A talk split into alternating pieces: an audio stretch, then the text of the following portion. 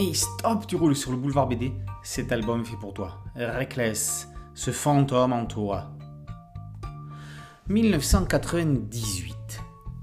Anna tient El Ricardo, un cinéma de quartier, tout en étant un genre de détective privé sans vraiment de licence.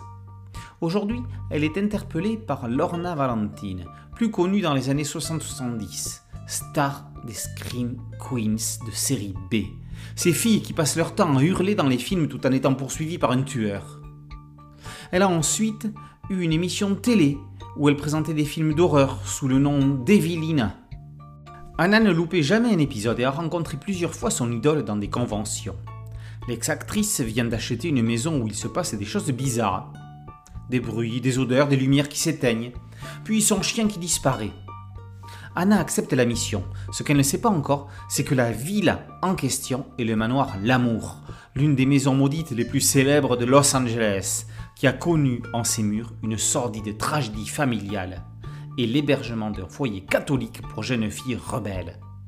Anna réussira-t-elle à endiguer la malédiction? C'est le quatrième tome déjà des aventures d'Ethan Reckless, sauf qu'ici, le anti-héros laisse sa place à son amie Anna, on ne le verra apparaître que dans la scène finale. La passionnée de cinéma d'horreur prend les choses en main et n'a effectivement besoin de personne. Bien embarrassée par une mère à moitié dingue, elle ne semble pas faire de différence entre le monde de fiction qu'elle affectionne et la vie réelle qu'elle aimerait plus fantastique dans tous les sens du terme. On dirait qu'elle souhaiterait devenir elle-même une Scream Girl. La scène d'ouverture nous l'a fait découvrir dans une bien mauvaise passe, un long flashback expliquera au lecteur comment elle en est arrivée là. Ed Brubaker et Sean Phillips, les maîtres du polar en comics, sont de retour. Le scénariste Ed Brubaker développe l'univers de Reckless en développant le personnage d'Anna.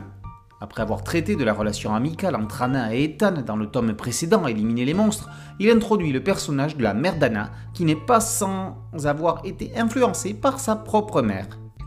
Dans les années 70 et 80, les relations entre les mères et leurs enfants, qu'ils soient filles ou garçons, prenaient un virage nouveau à cause en partie de la démocratisation du divorce.